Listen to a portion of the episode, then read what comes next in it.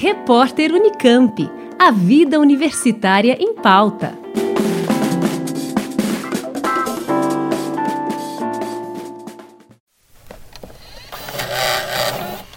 Para a mulher negra, o lugar que lhe é reservado é sempre o lugar menor, né? é o lugar da, da marginalização, é o lugar do menor salário, é, é, o lugar do desrespeito com relação à sua capacidade profissional. Sem sombra de dúvida, justamente pelo fato de, de, de sermos né, o foco né, das discriminações racial e sexual, é, nós temos um potencial político e ideológico muito maior do que o homem negro, tranquilamente. Né? porque nós levamos esses dois elementos aí, né? E, e temos também uma, uma, uma, uma, tradição cultural da maior importância, né? que é, é o nosso inconsciente é, cultural ancestral, que eu acho que tem uma importância muito grande na postura da mulher negra no que diz respeito às nossas lutas, né? Nessa entrevista concedida em 1988 para o documentário Divas Negras do Cinema Brasileiro, a antropóloga, filósofa e professora Lélia Gonzalez, uma das mais importantes ativistas e intelectuais do movimento negro no Brasil, sintetiza parte das reflexões que tornaram o dia 25 de julho o Dia Internacional da Mulher Negra Latino-Americana e Caribenha data foi criada durante um encontro realizado em 1992 na República Dominicana, que reuniu mulheres representantes de mais de 70 países e deu origem à Rede de Mulheres Afro-Latino-Americanas e Afro-Caribenhas, uma forma encontrada para pressionar a Organização das Nações Unidas e os países da região a encampar a luta contra o machismo, o racismo e outras opressões que atravessam a vida da mulher negra. No Brasil, somente em 2014 a data foi instituída no calendário oficial, quando a então presidenta Dilma Rousseff sancionou a Lei 12.987, criando o Dia Nacional de Teresa de Benguela e da Mulher Negra. Após a morte de seu companheiro José Piolho, Teresa de Benguela líder se tornou no quilombo com negros e índios escravidão ela guerrilhou. Como conta a música de Mestre Barrão, do grupo Axé Capoeira, Teresa de Benguela liderou, entre 1750 e 1770, o Quilombo do Quariterê, localizado numa região de difícil acesso entre o rio Guaporé e a atual capital do estado do Mato Grosso, Cuiabá. Chamada pelos seus de Rainha Teresa, ela de monarca não tinha nada ficou mesmo é conhecida por governar o quilombo como um parlamento.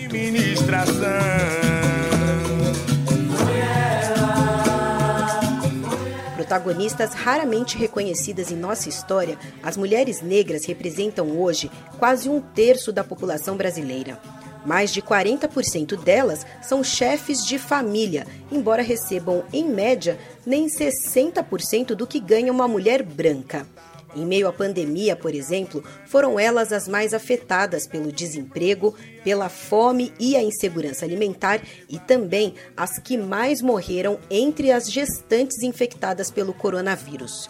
Os dados e pesquisas que comprovam a vulnerabilidade da mulher negra são inúmeros, mas tem crescido também os estudos que mostram como sua luta tem sido fundamental para mudar esse cenário, como a tese defendida no ano passado por Júlia Abdala, no Instituto de Filosofia e Ciências Humanas da Unicamp o movimento de mulheres negras tem uma série de pontos de origem para pensar, para se pensar, né?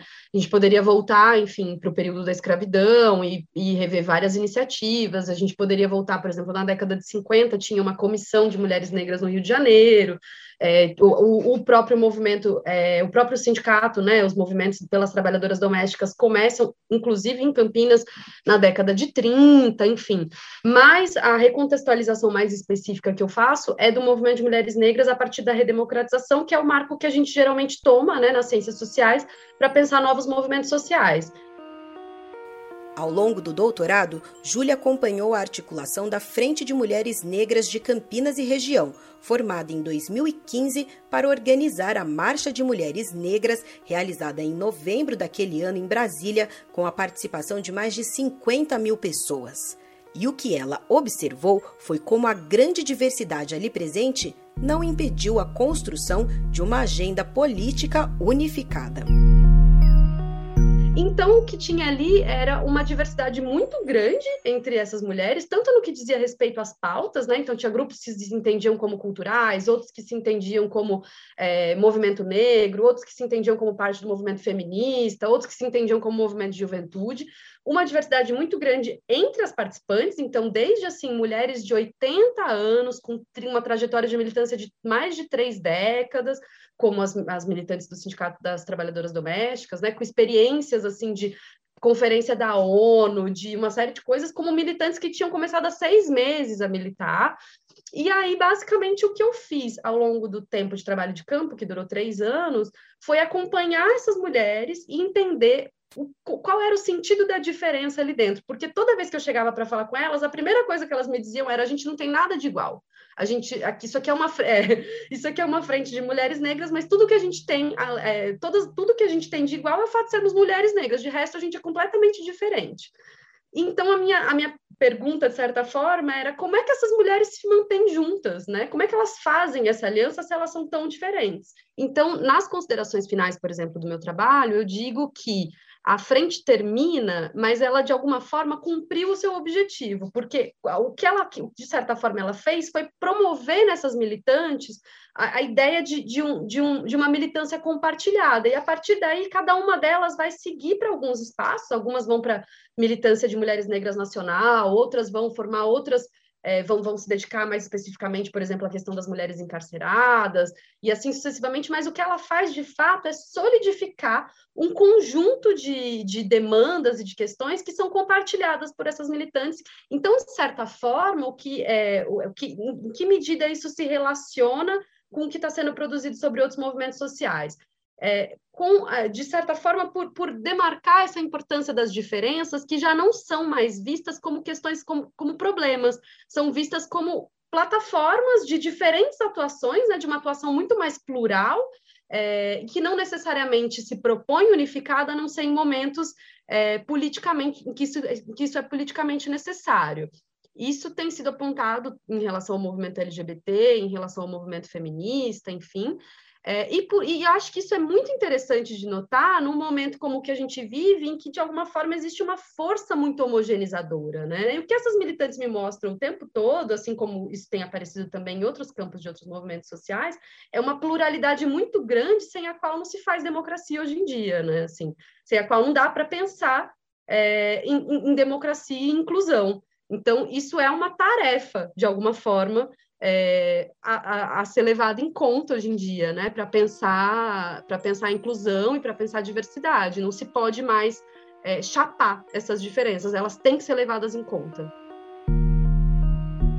E há muitas maneiras, além de pesquisas como a da Júlia, de a universidade contribuir para o reconhecimento dessa diversidade, assim como para transformar o lugar da mulher negra na sociedade.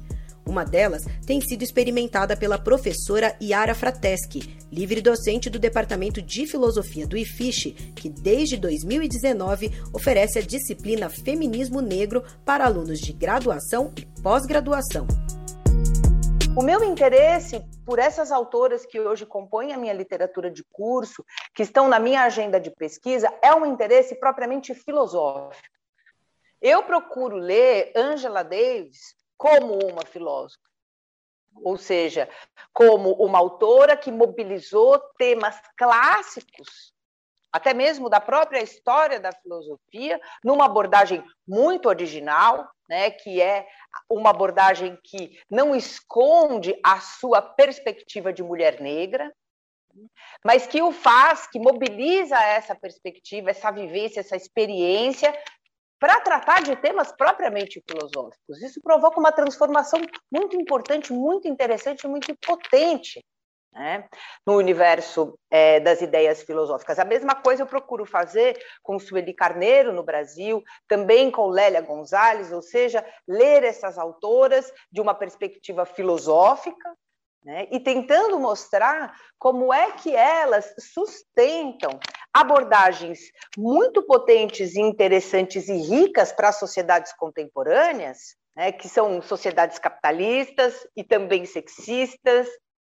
e também racistas, né, mostrando como elas apresentam, eu diria assim, teorias do poder muito inovadoras e potentes, justamente porque elas estão olhando né, é, esses problemas de uma perspectiva muito específica, que é a da mulher negra. O cânone filosófico ocidental, ele é majoritariamente, se não hegemonicamente, masculino e branco e europeu também. Isso é inegável. Eu fui formada, é, até a minha geração, sem dúvida alguma, nós fomos formados por este cânone. Sempre houve mulheres fazendo filosofia, escrevendo filosofia, intervindo no debate filosófico, da antiguidade à contemporaneidade. Acontece que elas não conseguiram furar os bloqueios né? De um cânone que, na verdade, é um cânone construído por homens, né, em geral, e para homens e sobre homens. Então, o que a gente fez foi começar a trazer, né, vou usar aqui uma expressão da teórica negra Patrícia Hill Collins, muito feliz, né, que é de trazer essas figuras da margem para o centro. Para a professora Iara, ampliar o estudo de autoras e intelectuais negros e negras é tarefa para todas as áreas do conhecimento e um aspecto fundamental no contexto da política de cotas étnico-raciais que desde 2019 foi adotada para ingresso nos cursos de graduação da Unicamp, em especial a partir da atuação do Núcleo de Consciência Negra e dos vários coletivos que, nos diferentes institutos e faculdades, seguem organizando a luta. As disciplinas de feminismo negro estão sim, né, dialogando com essa mudança no nosso ingresso, porque não basta nós adotarmos um sistema de ingresso diferenciado, né, com reserva de vaga e uma ação afirmativa com recorte racial e étnico bem explícita, né? Se nós não fizermos também um movimento de transformar a nossa sala de aula. Eu acho que se a gente não incorpora literatura negra né, em todas as áreas, dentro da sala de aula, nós vamos fazer este trabalho pela metade.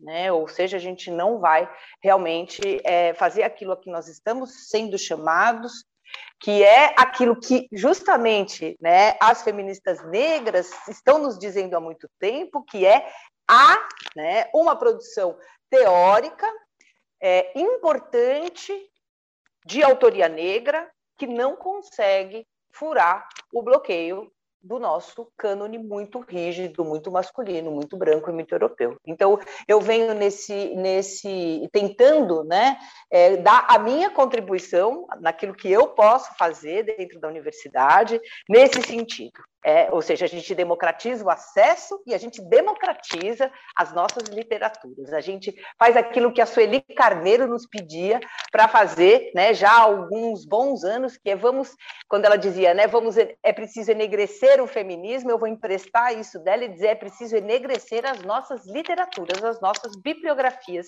de curso.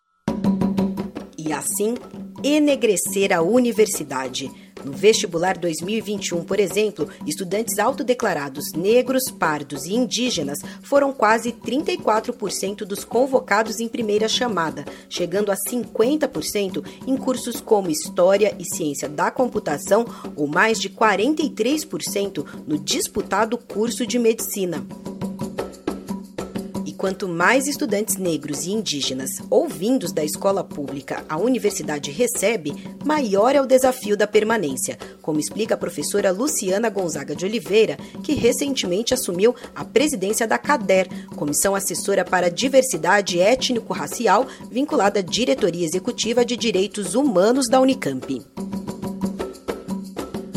A gente promove ações que são voltadas é, tanto para a formação, né, formação para que ocorra um melhor acolhimento na universidade, que agora está recebendo um número bastante grande de estudantes, né, que são afrodescendentes e que, e que nesse caso é, e, e, muitos, né, se encontram em situação de vulnerabilidade.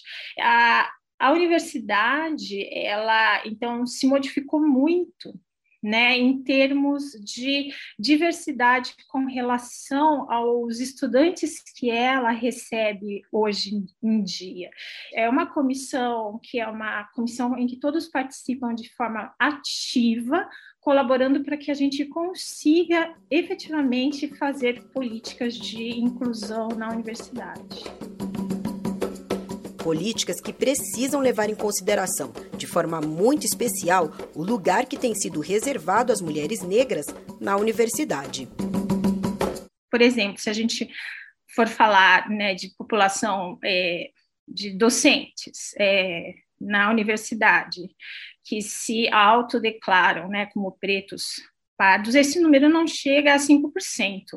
Mulheres é um número ainda mais reduzido aonde você, então, falando desse espaço, né, que eu tenho, que eu é, mencionei a respeito do mercado de trabalho, aonde nós encontramos as mulheres pretas, pardas, elas é, elas estão lá, né? A universidade tem muitas mulheres pretas e pardas, mas ocupando cargos é, que seriam cargos mais subalternos, né?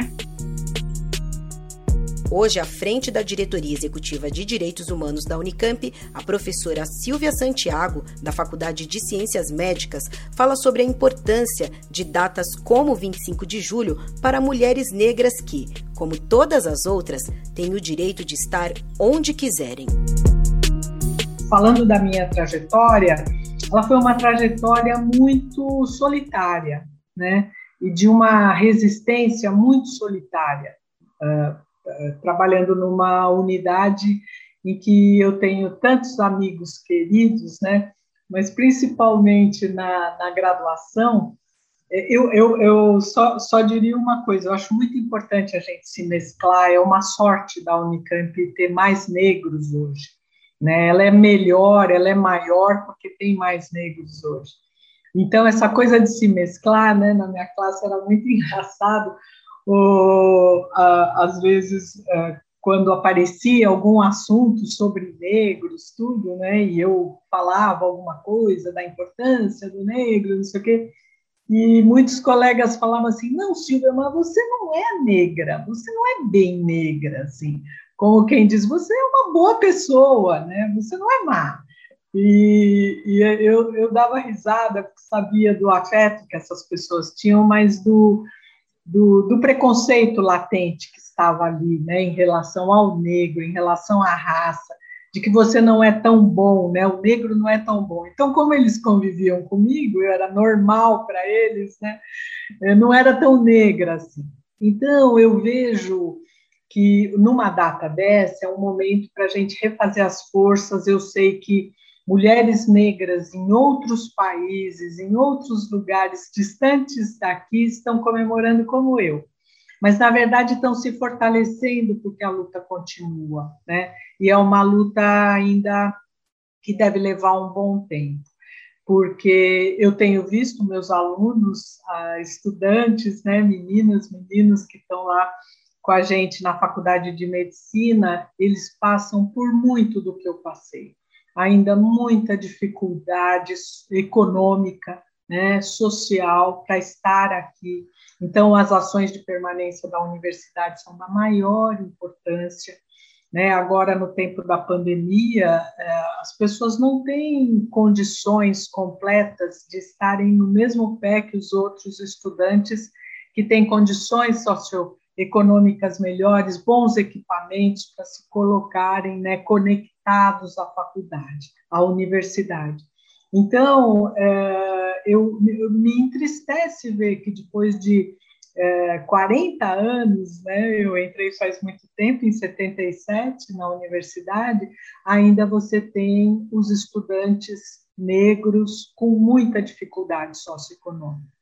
Então, uma data como essa é uma data que eu fico é, refeita, né? As forças refeitas, porque eu sei que outras mulheres negras no continente estão comemorando, mas estão comemorando na perspectiva de que a luta continua. Para saber mais sobre as lutas da mulher negra, você pode acessar o blog Mulheres na Filosofia, editado pela professora Yara Frateschi na plataforma Blogs de Ciência da Unicamp, ou acompanhar as ações da CADER e da Diretoria Executiva de Direitos Humanos, ou ainda conferir no arquivo Edgar Loenroth do IFISH o acervo do Gueledés, Instituto da Mulher Negra, doado recentemente à universidade. Juliana Franco para o repórter Unicamp.